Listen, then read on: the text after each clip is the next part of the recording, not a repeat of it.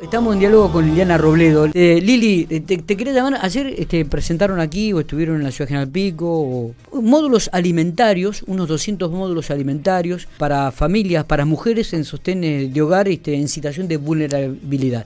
Esto va a ser durante todo el año, ¿no? Durante los 365 días del año. ¿Es, así? Este, contanos cómo surge esta idea y por qué y cuántas, este, y si va a haber más módulos todavía o no.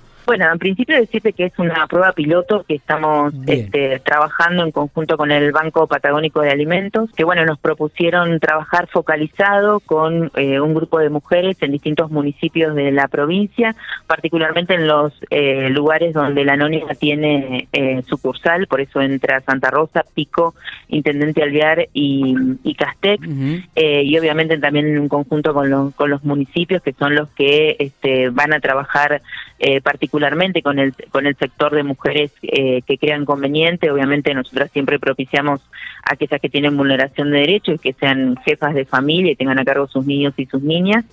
eh, en principio para garantizar la calidad alimentaria, seguir en ese proceso que se viene trabajando de todos los ámbitos eh, del Estado y además también por la situación de crisis que estamos viviendo, pero eso viene también de la mano de, eh, por eso es todo un año, para trabajar eh, también lo que tiene que ver con el empoderamiento real, ¿no? Eh, capacitaciones en oficios en particular y la posterior eh, puesta en funcionamiento de algún microcrédito, microemprendimiento que quieran llevar adelante eh, las mujeres que vamos a capacitar y que también va a tener la posibilidad, en, en otro caso, de hacer la terminalidad educativa o este, capacitarse más en lo que han estudiado, en lo que quieren realizarse. Eh, bueno, y es una prueba piloto que largamos en la, en la provincia, apoyada, ya te digo, por el, el Banco Patagónico de Alimentos.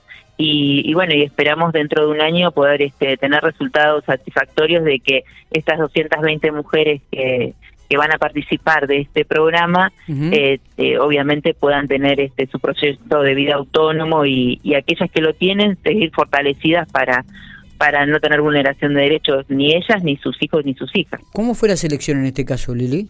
Bueno, la selección parte por el trabajo propio del municipio. Ellos eh, y ellas han el, elegido y tienen obviamente el relevamiento a través de las áreas sociales quiénes son las personas que van a, a, a trabajar en ese sentido. Y bueno, la Secretaría simplemente hace de nexo y la gestión justamente eh, para que esto suceda. Bueno, y agradecer, por supuesto, a la Anónima que durante un año va a aportar eh, en principio estos alimentos básicos, eh, que inclusive vienen con un kit de higiene también, que es algo también muy novedoso, porque generalmente los refuerzos alimentarios vienen solamente alimentos, alimentos de primera calidad, así que bueno, seguimos eh, en ese sentido, pero lo más importante es el trabajo continuado que se va a hacer este, en cada uno de estos casos particulares. Eh, digo, estos módulos alimentarios eh, tienen un valor, este, ¿se, ¿se, puede saber cuál es el valor del mismo, se van a entregar todos. No, primeros... la verdad que no sé, la verdad que no sé el costo en sí, sé que es una inversión este muy alta que ha hecho la anónima en este sentido, el aporte, uh -huh. eh, porque bueno, inclusive la logística de, de, la, de la entrega y demás parte de la anónima a las personas que, que integren el programa, que ya te digo fueron seleccionadas por las áreas sociales de los distintos municipios. Sí. Eh, sé que es un es un, un, eh, un costo importante de, de, una inversión importante que han hecho para este programa en la provincia de La Pampa, pero la verdad que desconozco el número exacto de, este, de cuánto es la inversión. ¿Se puede desglosar estas 220 mujeres que, que van a recibir? ¿Cuántas en Pico, Santa Rosa, en Castex y en Intendente Alvear? ¿Tenés el número? Sí, son 120 en Santa Rosa, eh, 50 en General Pico, 40 eh, en Intendente Alvear y 40 también en, en Castex. En Pico no recuerdo si son 50 o 60, pero ese es el número. Bien, bueno, eh, he estado viendo en las estadísticas que el otro día recibíamos de parte de, la Subsecretaría de la Mujer de la provincia de La Pampa, en cuanto a estas este, mujeres sostenidas de hogares, cómo ha crecido eh, del año 2020 al 2021. En el año 2020, por ahí había un 49.4% de mujeres eran sostenes de hogar y el 50.6% los hombres. Pero en el segundo trimestre del 2021 se modificó esto. Las mujeres tienen una mayor representatividad, abarcan el 53.8% como sostenes de hogares y los hombres pasaron a tener un 46.12%. Significa que cada vez son más mujeres las sostenes de hogares aquí en la provincia de La Pampa. Sí, la verdad que en el relevamiento que se ha hecho, bueno, en los, datos estadísticos que presentó la Secretaría, eh, bueno, se hizo el, el, comparativo de las, de las mujeres a cargo de sus hogares. Eh, bueno, y esto también viene a, colación de lo que hablábamos la otra vez de cuota alimentaria y el reclamo que se hace al respecto. eh, y sí, son, son sostén de, de familia, mujeres, y bueno, y eso hoy en, las, en, en los datos que que presentamos está bien reflejado y creo que además el censo también nos va a dar eh, esa, esa instancia también un número similar eh, porque bueno estaba la pregunta justamente de quién este, encabezaba su familia y, y, creo que mayoritariamente por lo menos en nuestra provincia el dato que refleja que casi el 54% de los hogares eh, están a cargo de mujeres Exactamente, de un, de un este, cómputo en 46.000 hogares que se hicieron, el 54% están a cargo de mujeres.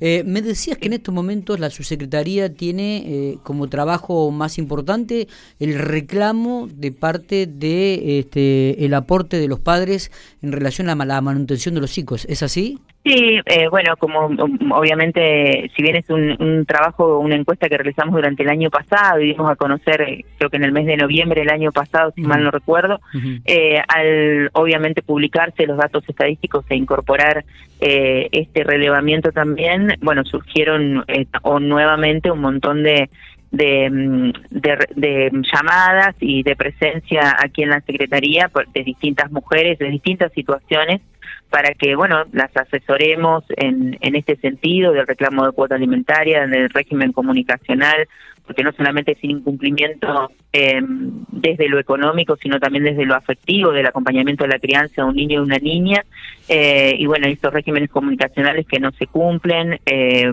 padres que dejan a sus hijos esperando que los pasen a buscar los días que, que les corresponde y demás, y bueno, este siempre es una carga para las mujeres una carga más, digamos, el, sostén de familia, el mantener su trabajo, el ocuparse de los cuidados de, de los, los niños y las niñas, uh -huh. y bueno, y obviamente el reclamo es eh, totalmente lógico, aceptable, y por supuesto desde la Secretaría las asesoramos este, como se corresponde. Está bien.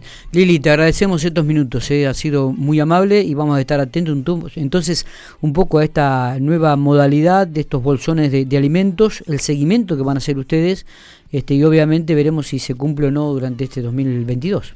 Bueno, sí, la verdad que para nosotras es un gran desafío trabajar este, particularmente con, ciertos grupos este, eh, para ver si logramos realmente el, empoderamiento y la independencia económica que necesitan las, las mujeres para tener su proyecto de vida autónomo, ¿no? Creo que uh -huh. ese es el fin este, para sacarlos de estos, de estos este, círculos de violencia y de vulneración de derechos. Nos pareció un muy buen programa para, para adherir desde la provincia, para convocar a los municipios y en ese sentido vamos a avanzar. Liliana, gracias, muy amable como siempre. ¿eh? Bueno, muchas gracias. Hasta luego.